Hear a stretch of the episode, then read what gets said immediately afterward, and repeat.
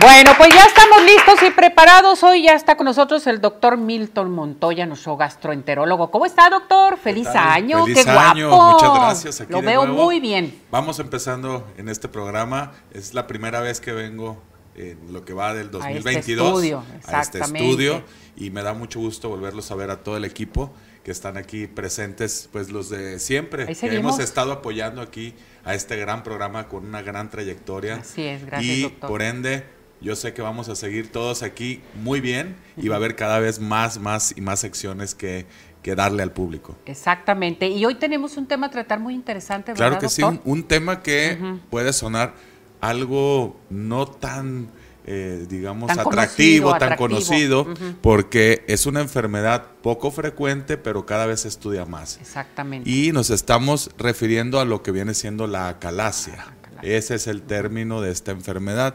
Y bueno, ¿qué es la acalasia? Es un trastorno de los nervios que van hacia el esófago y sobre todo va a ser causada a nivel del esfínter esofágico inferior. Y la gente se pregunta, ¿dónde está ese esfínter? Pues entre lo que es la unión del esófago con el estómago, ahí vamos a estar eh, localizando el problema y por lo tanto el paciente va a referir dificultad para pasar el alimento hacia la parte inferior donde es exactamente la boca del estómago como se, refiere. Ahí los nervios no tienen una conducción adecuada y por lo tanto el esfínter va a tener un aumento en la presión y por ende no va a pasar el alimento sólido y también el líquido. Es una manifestación clásica de esta enfermedad y es un trastorno que el mismo cuerpo produce, por eso se denomina autoinmune y puede presentarse en pacientes jóvenes. Estamos hablando de un grupo de edad de los 30 años en adelante y el sexo es variable. Sin embargo, las estadísticas hoy en día nos están indicando que el sexo masculino es el más afectado. Eh, bueno, aunque la mujer tiene cierto privilegio de tener, por decirlo así, trastornos de este tipo o mayor frecuencia, y digo, bueno, la palabra privilegio, ¿a quién le va a encantar tener una enfermedad? Sin embargo, la mujer siempre sale ganando en muchas cosas, es lo que, lo que me refiero. Pero bueno, esta cuestión es algo que cada día se estudia más porque a veces se piensa que solamente el reflujo gastroesofágico va a ser la que origine este tipo de enfermedad porque quema el esófago, puede cicatrizar y puede eh, evitar que pasen los alimentos perfectamente. Sin embargo, a través de una endoscopía, que sería uno de los estudios a tratar para poder investigar esto, es que vemos el impacto del alimento, un esófago que está muy dilatado, también tienen mal aliento los pacientes o huele mal al momento de entrar con ese tubo de endoscopio y también posteriormente vemos que no se puede pasar hacia la cavidad gástrica. Hay una resistencia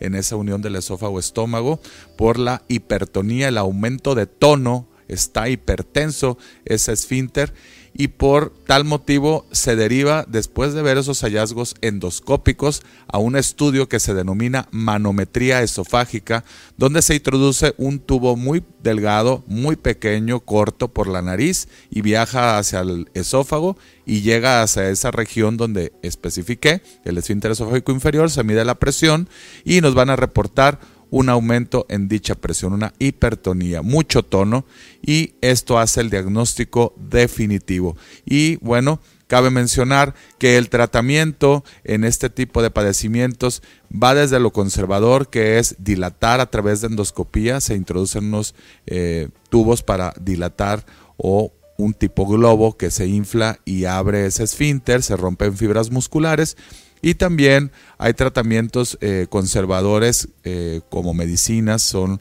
eh, bloqueadores de los canales de calcio, que son medicamentos que se manejan en los pacientes con hipertensión arterial sistémica del tipo amlodipino, nifedipino, y son calcioantagonistas, así se denominan médicamente este grupo de medicinas. Y bueno, finalmente, pues una cirugía como tal, pues para el tono de ese esfínter, pues es algo muy controversial y se trata de que se conserve la anatomía eh, lo más que se pueda en este tipo de problemas. Esto se me hace muy interesante, doctor. No es muy frecuente entonces, ¿verdad? No es muy frecuente, entre comillas, Entre comillas. porque siempre se ha tratado como una enfermedad de reflujo gastroesofágico, les da esofagitis, se quema el esófago y hace una cicatrización y esta cicatrización hace que se haga duro el esófago, no pase el alimento de manera tan fácil y resulta que, bueno, vemos un esófago dilatado, si se dilata es porque abajo está muy cerrado y entonces hay que sospechar de este tipo de enfermedad. Se hace un diagnóstico diferencial como un otro tipo que es causa infecciosa. Repito, esto es una causa autoinmune. El mismo cuerpo empieza a rechazar ciertas células y hay una afectación en los ganglios que hay en esa región. Los nervios se afectan y no hay transmisión correcta para la conducción o la sensibilidad. Y entonces las causas infecciosas son la picadura por lo que viene siendo el tripanosoma cruzi, que es la enfermedad de Chagas. Si es la, la chincha esa que habita mucho aquí en la zona de Jalisco. Y bueno, también se ha visto que causa una dilatación del esófago, pero ya eso sí se hace diferencia con esta enfermedad que es muy parecido al cuadro clínico, al igual que la enfermedad por reflujo gastroesofágico o también gastrobiliar. ¿Y esto te llega a qué edad, doctor? ¿A cualquier edad puede presentarse? Se presenta ya actualmente más en pacientes jóvenes, de los 30 años en adelante, promedio los 50 años. Eh, sí se han visto casos en adultos mayores, pero es menos frecuente. ¿Y por qué en jóvenes? En los jóvenes no se sabe la causa realmente, por eso es autoinmune, pero las enfermedades autoinmunes se dan por ende en más pacientes jóvenes y más en las mujeres. Y aquí está sucediendo todo lo contrario, ya el hombre siendo más afectado. Fíjense nada más lo que hay, tantas enfermedades, tanta cosa y sobre todo eh, ahorita con la pandemia, en fin, como que se te vienen más estragos, doctor. Así es, y mucho, mucho más. De veras. Estamos todos estresados ya enfermedades como de este tipo se manifiestan por el reflujo. Exactamente. Y el reflujo por el estrés, porque se malpasa la gente, porque no come como debe de ser, o porque ahorita con los trabajos que están tan escasos, pues la gente evita ya ciertos alimentos, ya a veces se alimenta una vez al día.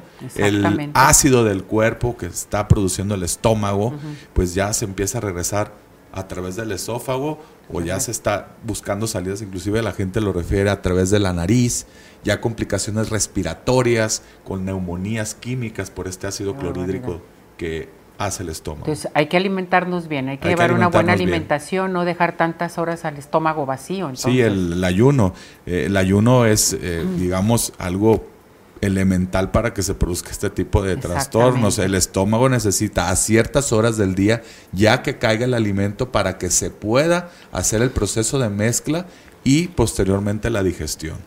Muy bien, doctor. Si necesitamos platicar con usted, su número telefónico. claro que sí, estamos eh, en el número del 33 18 14 87 02. Continuamos con ese número en la misma dirección, aquí en Jardines del Bosque, por la calle Nebulosa. Muy bien. En 3061, en el interior 104. Y bueno, también estamos inaugurando una nueva parte donde usted se puede consultar en la torre médica del hospital ¿puedo decirlo? Adelante. Del Hospital San Javier.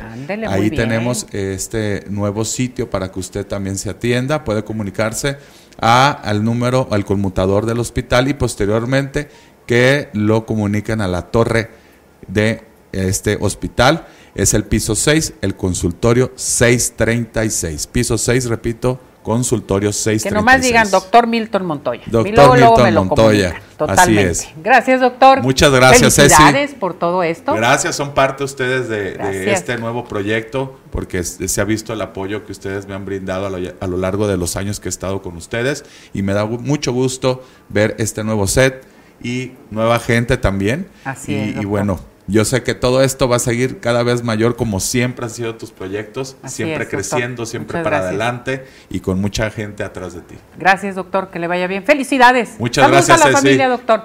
Saludos allá a Sinaloa, claro, allá y a Sonora también, a Ciudad Obregón. Ciudad Obregón. Así Sigue de pie. Sigue de pie. Hasta luego. Buen día. Felicidades. Muchas gracias. Bueno.